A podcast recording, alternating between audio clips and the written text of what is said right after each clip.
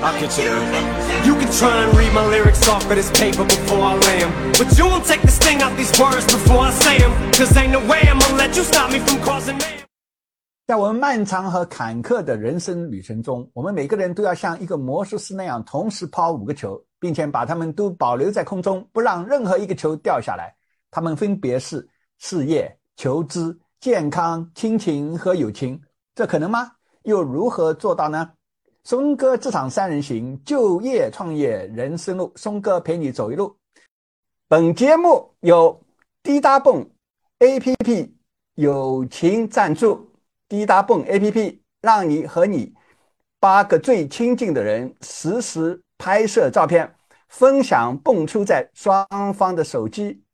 屏幕上。在这个春节，用滴答蹦和你的家人、恋人和密友在彼此的手机大屏幕上用照片拜年。万一不幸你要留守公司加班，用滴答蹦随时和你的亲人分享照片，随时表达彼此的思念。现在就下载滴答蹦，就像钟表的滴答声，照片立即在对方的手机屏幕上蹦出。滴答蹦，今天是二零二二年一月二十八号，星期五，欢迎你回到松哥职场三人行，我是节目主持人李松博士，我是原美国摩根斯坦利公司的投资银行家，以及中国最大的网络交友公司真爱网的创业人。创始人，二零二二年，我们中国人最重要的长假春节马上就要到了，祝大家新年快乐，恭喜发财！今天我们为了陪我们在春节期间的观众和我们的听众过年，现在专门为你们解，呃，做了一个啊专门节目，题为《人生之旅中的挣扎：事业、求知、健康、亲情、友情》。我们分为两期播放，呃，希望在你回去的火车上、汽车上，或者在长假中晚上懒洋洋的躺平在床上或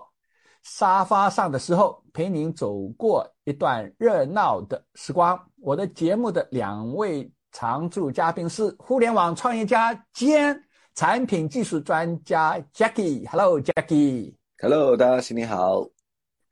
以及互联网创业家兼市场营销专家 Jenny，Jenny 好，你好，大家好。我第二次创业的时候呢，呃，我从香港又自己一个人到深圳，啊，就到那个大冲村去，就租了个农民房，啊，然后我还记得当时啊，我雇第一个人的时候，我。我基本上是坐在那个床上啊跑进来，因为我我我我当时呢倒不是像，因为我其实在申请申请进那个科技园，但是你知道当时要进科技园，你要先要申请的，但是我不想等嘛，那我想租个临时的农民房。当时深圳大冲村是，嗯，你们知道是很落后的一个地方，对对对对对，呃，而且呢，呃，那个时候还呃有的地方晚上下班的时候还有被人抢手机的呢。哦，不像深圳现在是治安非常好了啊。那个时候，然后我还记得我我我面试人的时候，第一个来面试的是个工程师，敲门进来看，看我坐在那个床上，一看这个人一看就是个骗子，对吧？其实我我第二次是融资，是我已经筹到了钱再融资的，因为我第一次啊创业算成功了吧？但然后呃第二次就是呃有人一开始就给我一笔钱，然后我自己也出了点钱。嗯啊，是是这样子的啊，但是呢，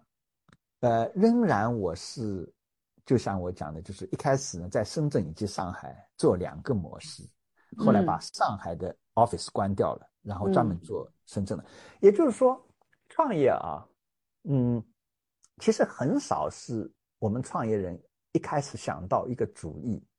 然后是直线的执行的。嗯。嗯，因为创业公司跟啊，成熟的公司一个巨大差别是，成熟公司只有解决一个问题，他已经知道他的用户，他的客户群是谁，呃，他们想要什么样的产品，你只要聚焦在执行就可以了。创业公司的最大差别，创业公司有两个问题解决，第一个问题就是产品跟市场的匹配，嗯，第二个问题才是执行。对，那可能百分之九十的公司，呃，我我上次其实看了一个资料啊，就是呃呃，就是美国硅谷最大的一个呃孵化器公司最成功的叫 Y Combinator，他们做了一个研究啊，他们做了十五年了，做了一个统计，发现他们失败，他们创业公司失败，孵孵化公司失败的第一大原因就是大概有超过。一半的原因是产品跟市场不匹配，这是失败的第一大原因，并不是因为你团队执行不好。嗯，就是说我们创业人经常会有一个主意，啊，这个主意呢，你是认为市场是有这个需求的，但是等推出去以后呢，可能会发生两种情况，一种情况就是啊，你想象当中这个产品是没有市场的。嗯。呃，第二种情况呢是，哎，你当初想的是，人家是上来是为了这个目的的，嗯，啊，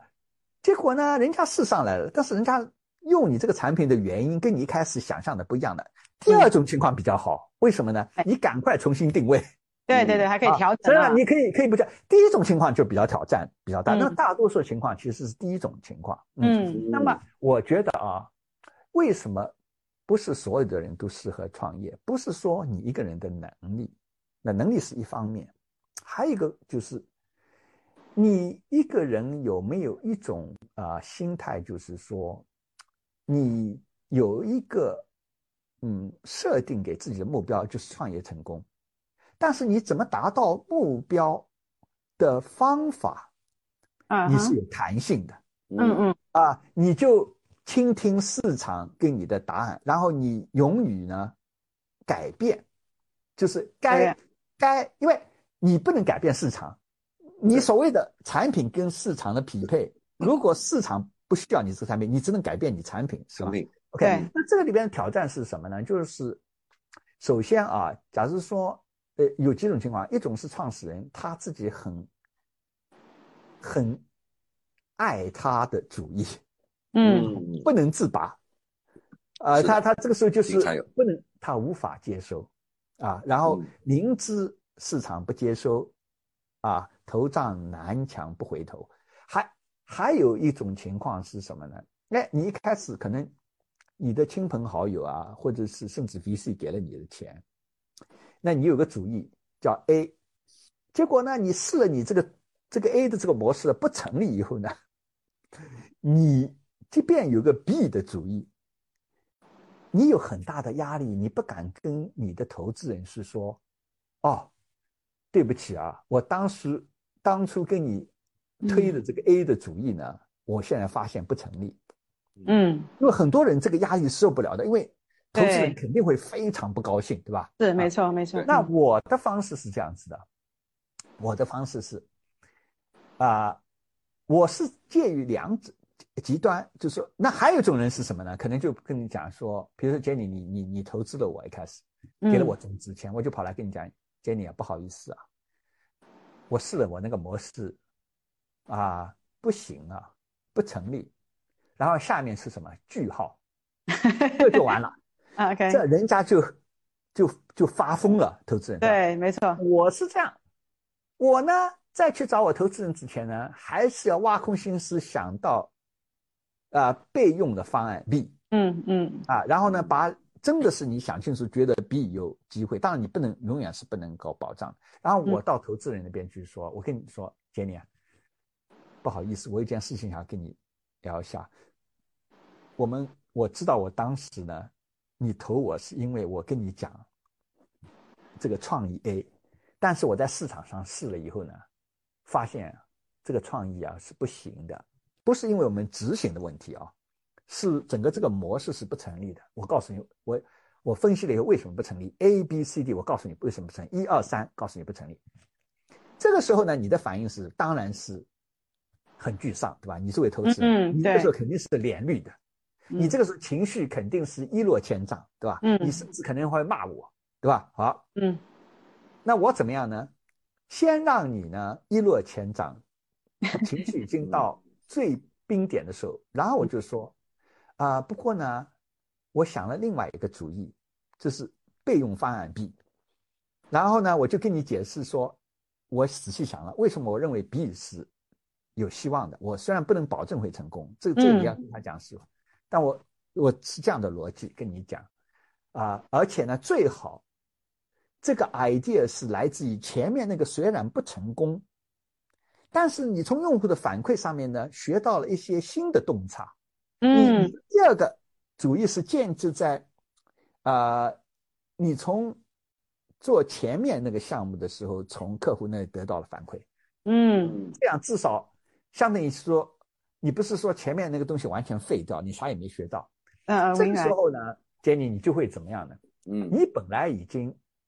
脑筋一变，就像放电影啊，你就闪过要怎么跟你的投资人交代了。对，因为没错你。知道嗯基金哪怕是 VC，他钱其实是不是他的嘛？他的钱主要是所谓的有限合伙人的，就是 LP 的钱，LP 的对，那他也有老板的，对吧？嗯那你本来呢，听到我这个坏消息呢，你脑筋里边想到的就是在放电影，就是怎么去跟我的 LP 去交代这个问题，因为你要嗯你要 write off 了，对吧？嗯嗯下个会议的时候怎么跟人家交代的问题。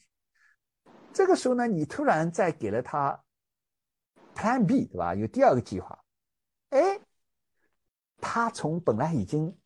情绪不能再低的低点最低点了，又开始回升上来，脸色可能从绿绿颜色变成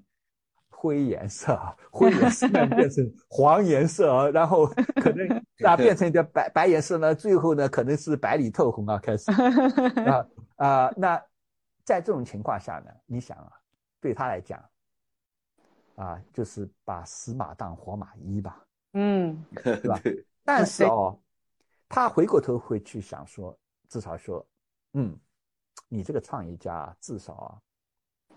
就是人很诚实，啊。有品格，对吧？嗯？嗯你你不刚你不在表面上就是包糖一样的嗯。啊，就是大大事化小，嗯嗯，嗯。没有隐瞒啊嗯所以但是呢，你就一定不你你最好不要去跑去就跟人家说，我我前面那个 idea 不成立，然后就是句号，然后就大眼瞪小眼 啊，嗯。那就你可以想象，那对对方会非常非常的失望。哎，这个哎，松哥，你像你像哈，我想我还想知道，就是你做了这个创业了以后，我刚刚明白你是怎么，你这个时候你的朋友圈，就你友情啊，也是我我我我现在遇到个问题是什么呢？就是呃，到人生的不同阶段，我的朋友圈是会变化的，你是怎么去平衡的呢？你的朋友圈有没有什么很大的变化？你讲的非常的好，呃，我现在回过头来讲，我这方面是做的不够好的，但是我后来有弥补啊，因为人一旦创业了以后，你也可以理解你的所有的经历，说嗯老实话，啊、你没有什么的假期的，啊，对。你嗯。你你眼睛每天张开来，你就在想公司的事情，那、嗯。那我有那么八年在做真爱网的时候，坦率说，我基本上是无时无刻不在想公司的事情。即便是我、嗯。我每两个礼拜回上海探亲的时候，只要一有空，肯定也是在讲、想创业的事情。那个那个时候，我太太自己出去做基金，她也是在初创，所以她那个时候呢，我们两个人有时候在一起吃饭的时候，都在想这个创业的这个苦恼。那有时候嗯两个人就一起谈谈这个互相，哎呀，分分支互相支持一下这个创业的苦恼啊。嗯那那都是在想这个这个事情。那么确实是啊、那更不要说是去维持原来那些朋友了。嗯但是其实你会发现说，我后来发现啊，这是不对的，因为呃，你有一些朋友呢，你经常如果有交流的话，尤其像我们这圈子里边，其实是有很多本来也是做创业啊或者做 VC 的嗯朋友，嗯呃，跟他们有事无事的这个聊聊或者聚一下呢，其实是可以得到很多信息的。嗯我在这方面真的是，如果我时光能够重新倒流的话，比如说我现在啊在创业，那我就是叫什么眼观六路，耳听八方了。嗯啊嗯因为发现说呢，跟一帮尤其是在业内的朋友啊，有事没事聊聊的话，其实对自己是很有啊、启发的。因为这就像呃苹果的 Steve Jobs 讲的，就是你在你人生当中会出现这种情况，就是说你在职业生涯早期的时候，你去尝试过不同的东西，学过不同的知识，嗯啊、这是这是当时来讲好像跟你的职业生涯没有什么太大关系。但是你慢慢积累了生活的经验以后，有一天他这个所谓叫 connecting dots，就是把那一点点都连起来的、啊。我现在就有这这样的经历啊。现现在我创业就突然之间就是有时候主意就非常多，我的创意嗯嗯就像雪崩一样的过来啊。嗯嗯觉得呢，它不是一夜之间变成这样，都是很多年历练了以后，有时候啊、不同行业里边的东西受到启发。那但是我后来啊、就是在创业的比较后期的时候呢，非索性的做了一件事情，就是我在上海的家里边呢，我跟我太太做了一个啊、读书会，啊哦呃，找了一帮做呃企业家的，还有做那个呃投资的 VC 的一帮朋友。啊、包括有一些人是不是做生意的，比如说是艺术家啊、就我们做了一个读书会啊。所谓的读书会呢，就是啊每个月呢我们聚一次，呃，请叫其中一个成员呢就分享分享你读的书啊、然后嗯。呃，分享分享你读的书，每个人轮流啊。呃、嗯一开始经常在我们家的，有时候也换到别人家里边。啊、结果呢，我从里边学到一个东西啊，就是我们虽然知道建立人脉很重要，但是我们嗯往往是什么呢？比如说，我今天去参加一个 IT 的大会，哎，我在那里碰到了 Jackie，我们两个人非常谈得来，我们讲起互联网谈得非常来。哎，我们换了名片，甚至交换了微信。问题是，如果我们不经常性的联系，嗯你会发现过了一段时间以后呢，就就淡下来了嘛，这个关系。对，没错没错尽，管当时，假设我跟呃 Jackie 在一个本来是不认识在 IT 的大会上认识以后，而且我们当时谈得非常来，还还在开会期间呢，去一起吃了饭了。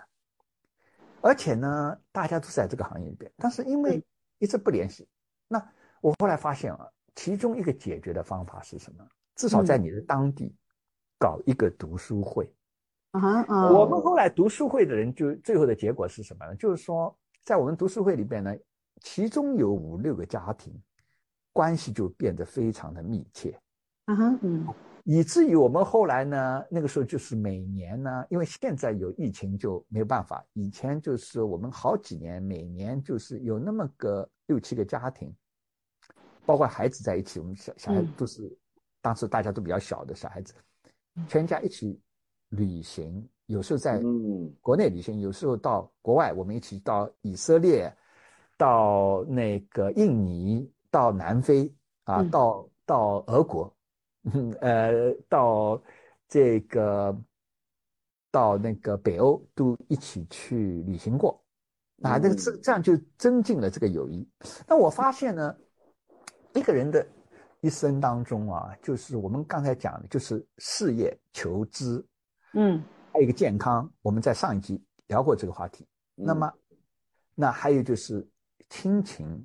对，还有一个是什么？是友。情，友情嗯这个友情是非常重要的，因为我我前面一段时时间呢，发生很大兴趣，就是美国现在新兴出来的发展很快的，就是叫长寿科学啊。嗯，呃，这个长寿科学里边，我我读了十五本最佳畅销书，关于这方面的，就是我主要想比较不同的长寿科学家他们的研究之间嗯有没有一致的地方。嗯那他们当当然各种人有不同的这个观点，但是有一个件有两件事情呢，他们是有共同，呃，都支持的。呃，一个就是走路快走，嗯每天半个小时到，呃，到一个小时。他们用老鼠做过实验，把老鼠放在那个跑步机上，啊，按照快步走的，就老鼠快步走的数数字啊，不是跑步的数。那一组呢，就是没有这个车呃这个跑步机，坐下来了以后呢，那组呢，就是每天搞半个小时到一个小时的这个快步走的这个老鼠呢，寿命啊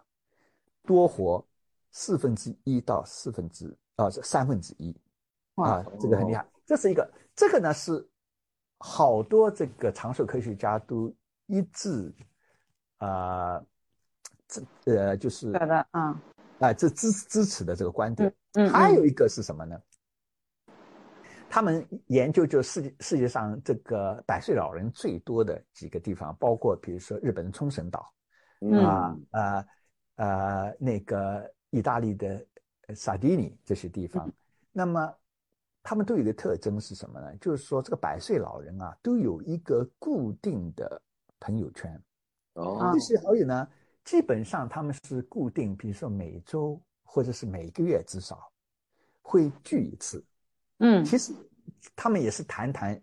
嗯呃不同的事，然后一起聚在一起呢吃顿饭，然后呢，呃，而且他们有时候会比如说讲好了吃完晚饭一起去走路，啊，哦，就是就是你有一个社区对你的支持，是对长寿是健康是有非常起到非常大的作用的。啊，所以呢，而且这也解决了所谓我们对我们工作人来讲，解决了人脉问题。所以我觉得，我觉得一个非常好，就而且再加上大家分享了知识，对吧？因为对你读书会的好处是什么呢？就是说，首先解决一个问题，大家都很忙。那么我们嗯读书会里边，假设说啊，假设说，比如说有像我们的话，可能有个三十多个人嘛。那如果每个人各读各的书，对吧？嗯那么就是嗯能读一本就不需要花那么多书，哎，就有一个人来聊一下，然后这个人介绍一下，比如说花半个小时来总结一下，然后其他人就是问问题啊，嗯，然后讨论啊，然后大家吃顿饭，对吧？嗯。你其实你不用多，你一个月就搞一次好了。嗯哼嗯。对，然后呢，哎，你会发现你在这个读书会里面可能会找到有一群人志趣相投的呃，相投的啊，然后在一起也比较愉快。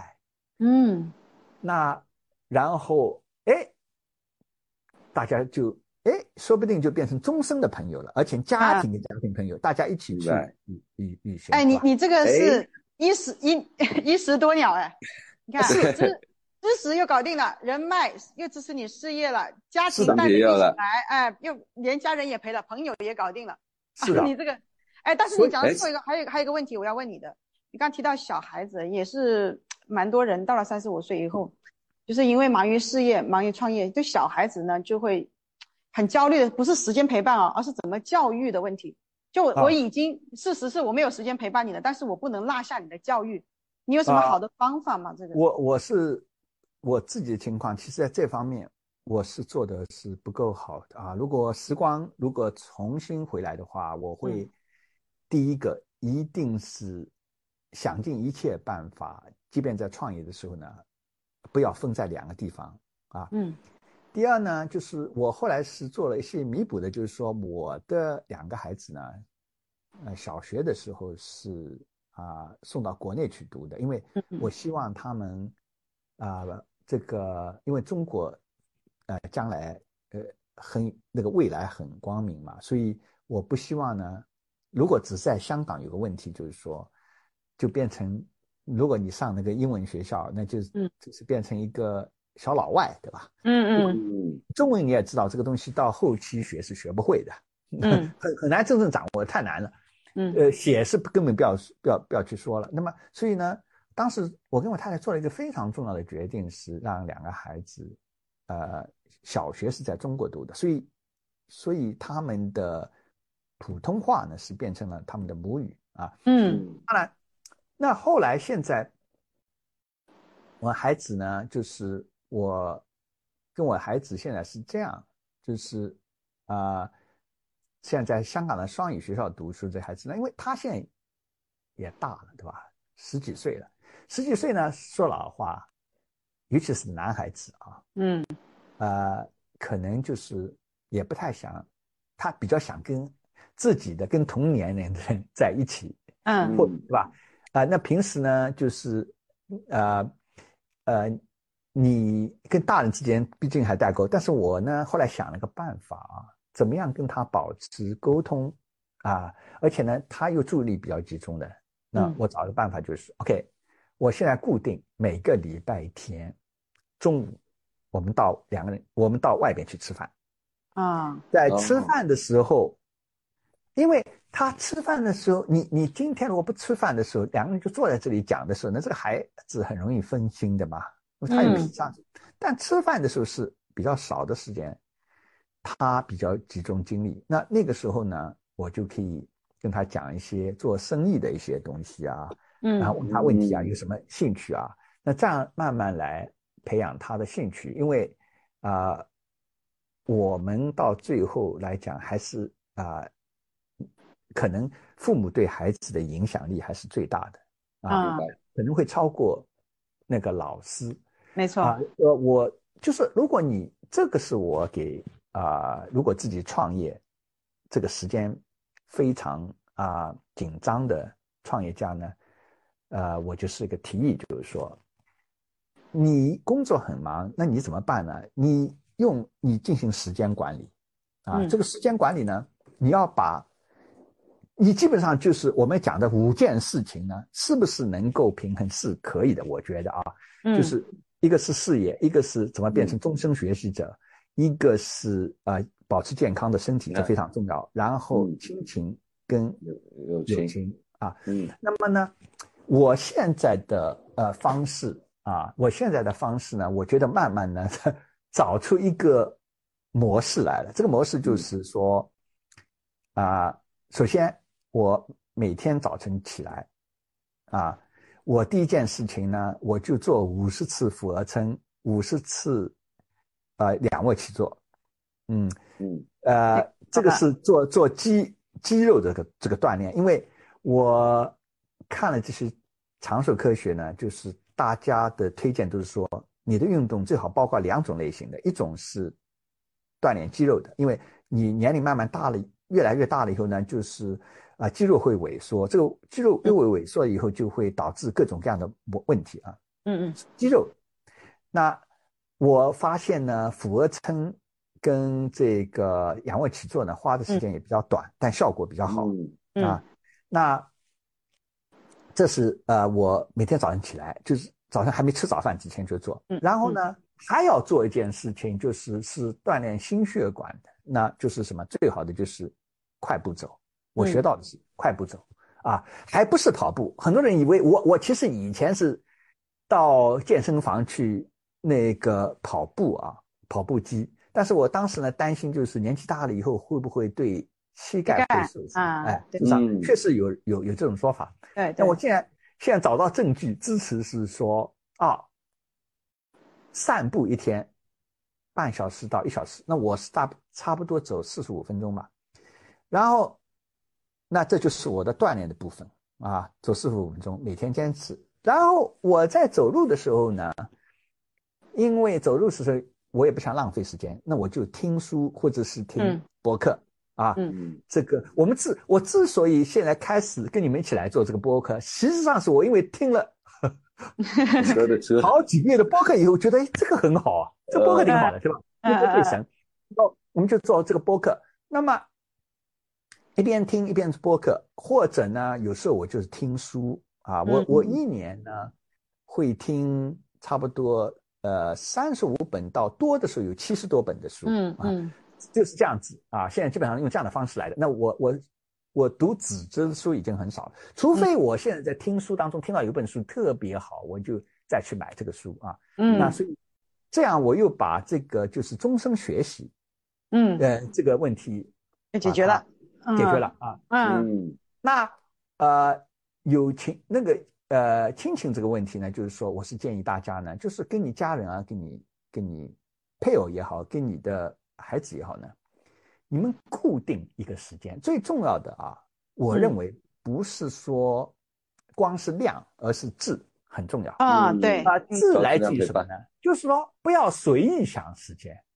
就是啊养成一个习惯啊。你哪怕很忙，你你一个礼拜，呃，就是固定一个时间啊。你你假设说有两个孩子，你最好分别跟一个孩子在一起，比不要两个孩子，因为你这样子沟通一对一嘛，嗯他他对你也比较那个，啊，我们就雷打不动了。礼拜六也好，礼拜天也好，有个时时候我们就两个人一起出去啊，嗯去吃饭。我我们吃饭是什么？有我我顺便是跟他讲说，香港呢，我说你要了解香港这个地方，你将来可能，假如说你将来会啊读完书以后，读完大学你回到香港来住的话呢，你要了解这个城市是不是？嗯。那我讲这个城市有很多街头小巷，要了解一个城市，一个其中一个方法就了解嗯。街头小巷的一些不为人知的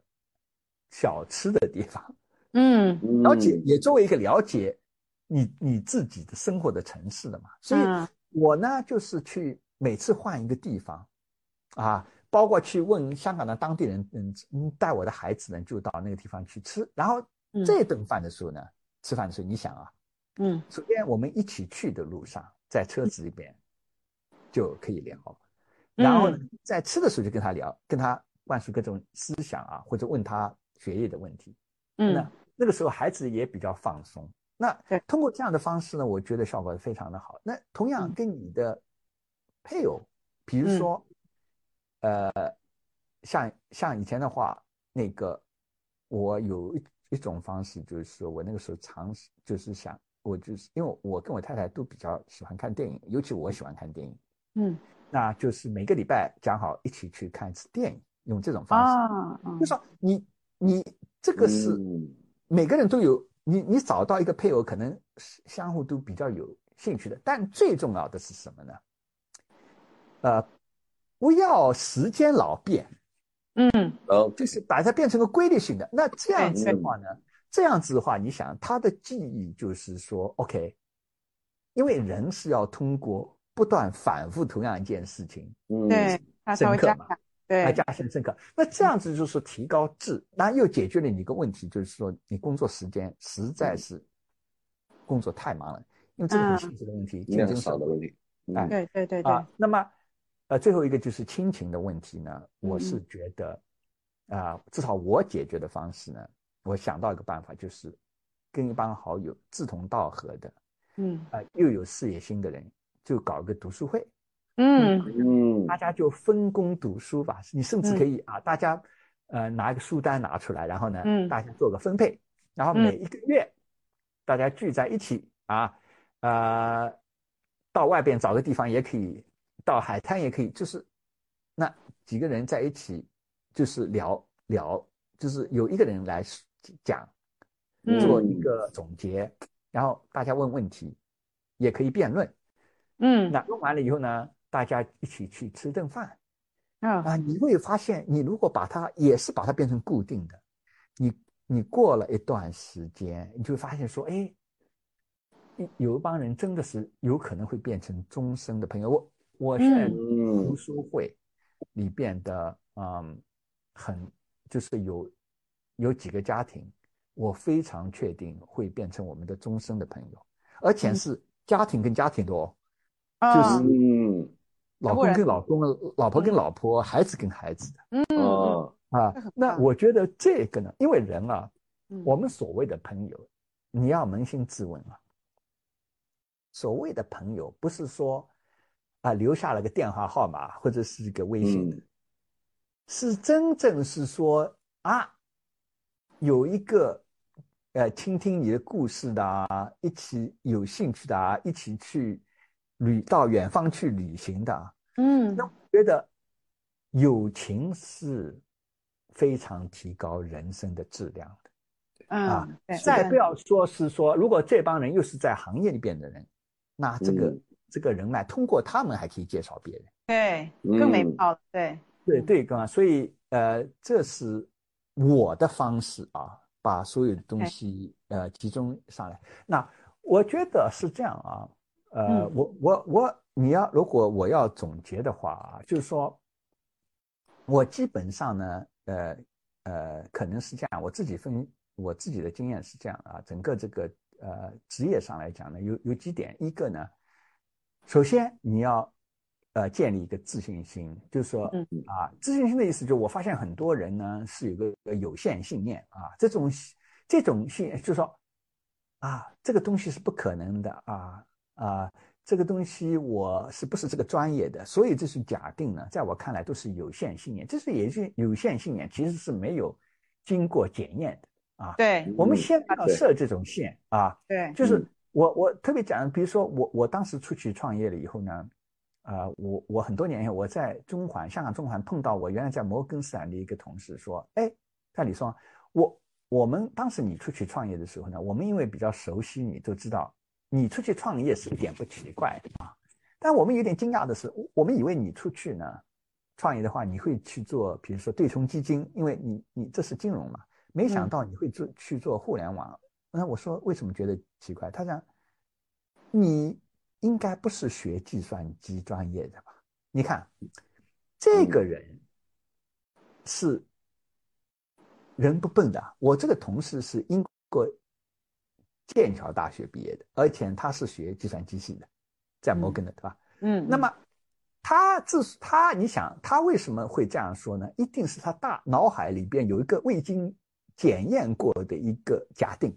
嗯，这个就是所谓的有限的信念，对吧？嗯那这嗯种信念怎么来的呢？就像我们，你想小孩子啊，长大的时候，其实他是没有很多信念的，那他没有很多限制的，自我限制。对他什么东西都只是，比如说他看到火，可能都去试一下啊。嗯但是呢，他在成长，我们在成长过程当中呢，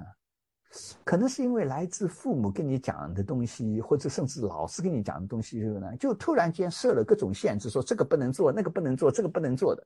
那你想，你的职职业生涯的机会很多就是来自于你你的信念的画的边界越小，嗯你的机会肯定越小，对吧？嗯所以呢啊，我第一个我第一个的建议就是说呢，先要避免产生未经过呃检验过的信念嗯啊，这个这个这个这个啊、假定。当然你，你你尝试过了以后，嗯。你你你再再说。那第二个呢，就是你尽量找到一个行业或者工作呢，就是你既有激情的，而且又适合你的个人天生的呃才华啊、嗯。呃做的，然后然后呢又有市场需求的，那这样子的话呢，你工作又不感觉到是在工作，然后呢你又做得好，嗯然后呢，你又可以谋生，对吧？这是第二个对对。那第三呢，就是说你基于你你刚才讲的，呃，找到一个东西有激情，做事情有激情，又适合你的天生的才华的，以及有市场需求，以此呢设定明确的目标，然后设定明确目标以后呢，你把这个目标呢的执行分解为具体的步骤。嗯，因为你你嗯可能，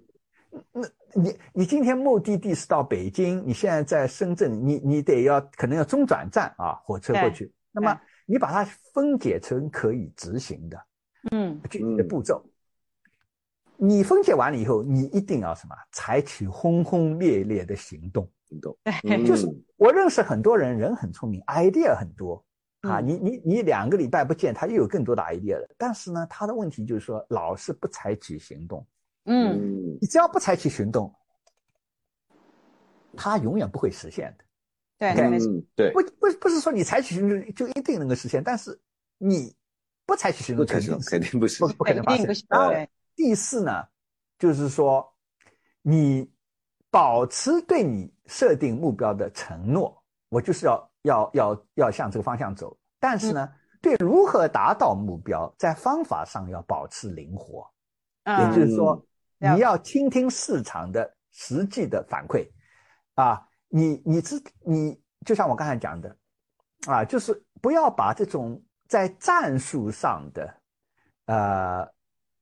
看上去好像有些挫折看成功是失败，而是把它嗯。作为市场的反馈，然后嗯。通过矫正啊，通过反思矫正，然后呢，再把它呢，呃，继续呃呃走向你的目标。嗯。啊嗯然后呢，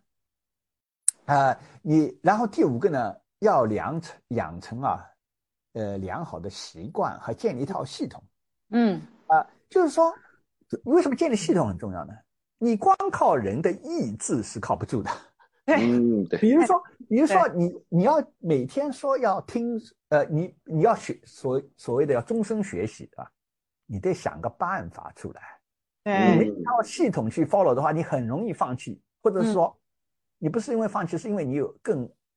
忙的事情，你可能就，坚持不了对。吃，掉了，坚持不了。所以呢嗯，像我的方法就是说，OK，我因为每天要坚持，我是一环套一环，因为每天要快步走，所以呢，我在走的时候不想浪费时间，啊，我就顺便听。这样子的话也也，所以你要建立一套一一套系统来啊，嗯。建立一套系统来，然后呢，呃，通过这个系统帮助你养成那个习惯啊，嗯，然后，呃呃，第六条就是要效仿杰出的人士。所谓的杰出人士啊，没有通用的杰出人士的，就是说，这个杰出人士只在特定的领域里边嗯。啊，他他有实际的记录的。嗯。啊嗯那他有这个实际记录的话呢，你老是说，你并不知道他为什么是这样子，老实说他自己也不见得知道。嗯啊，但是你要你要去观察他的言跟行，嗯他到底是怎么样的，然后呢，去想从他当中能不能学到什么东西。这个人不见得是要你自己认识的，嗯你现在有了有了视频啊，有了 YouTube 啊，有了呃优酷啊这些东西，嗯有很多人在你这个领域里边呢，就是啊，你你跟踪一些人去了解呃人家学到的一些呃一些东西，但是你要一定要跟踪那些人呢，他是有实际的呃证明的啊，啊，验证，验嗯。证的啊，因为我们其实并不知道啊、自然界的，我们知道自然界是有规律的，但你并不知道，呃，你你可能是有一万个人去创业，正好有那么个 有那么个一百个人呢，他正好做了某件事情，这个是跟它是跟自然规律是不冲突的啊，嗯它也是被自然选出来的。嗯，那那你干嘛要这个，就是像随机的去尝试各种道路呢？你就看有成功记录的人，他的言行是怎么样的啊？看他在嗯市场里面学到点东西，对，然后最后一点就是一定要照顾好你的呃健康，因为你的健康如果呃出了问题，第一，你的工作效率会降低，呃，更严重的话，你不要整天想着要事业成功，事业成功，就像很多僵直的老板一样，三十多岁就挂掉了，对吧？对，这，个这个这个很很容易，因为你就像就像一个呃呃主板一样的啊，你可能在年轻的时候，你只是把它去去弯弯，它可以挺住，但是终有一天这一周弯到最后会会断掉的啊，所以对。是。啊这这是我呃我肯定能够分享到的呃我自己人生走过来这个道路，我如果嗯。能够啊、人生可以重新走一遍的话呢，我很多现在学到的东西，我都嗯。会按照我刚才讲的那样的呃来走的。好好，呃，那今天因为时间的关系呢，啊、今天的松哥这场三人行二零二二年春节专题节目的第二个部分就到此结束，感谢您的收看或收听，欢迎您呃找时间呢啊、观看和收听我们春节专题节目的两个部分。啊、那么呃，因为我们谈到的东西可能是大家比较呃关心的，就是嗯。这件五件事情在每个人的人生征程上都会碰到的。如果你喜欢我们的节目，请按下免费订阅的按钮，并分享给您的朋友和同事，以及送给我们的送给我们一个五个星的赞啊！我这个脸皮很厚，谢谢每次都要这样。呃，松哥职场三人行的节目视频版可以在抖音、B 站、腾讯啊、腾讯视频、优酷、爱奇艺、微博、微信订阅号上观看。节目的音频版可以在喜马拉雅、小宇宙和 QQ 音乐上收听。在国外的朋友们可以在 YouTube 上看到我们的视频版，和在 Apple Podcasts、Google Podcasts 以及 You can try and read my lyrics off of this paper before I lay them. But you won't take the sting out these words before I say them. Cause ain't no way I'm gonna let you stop me from causing mayhem.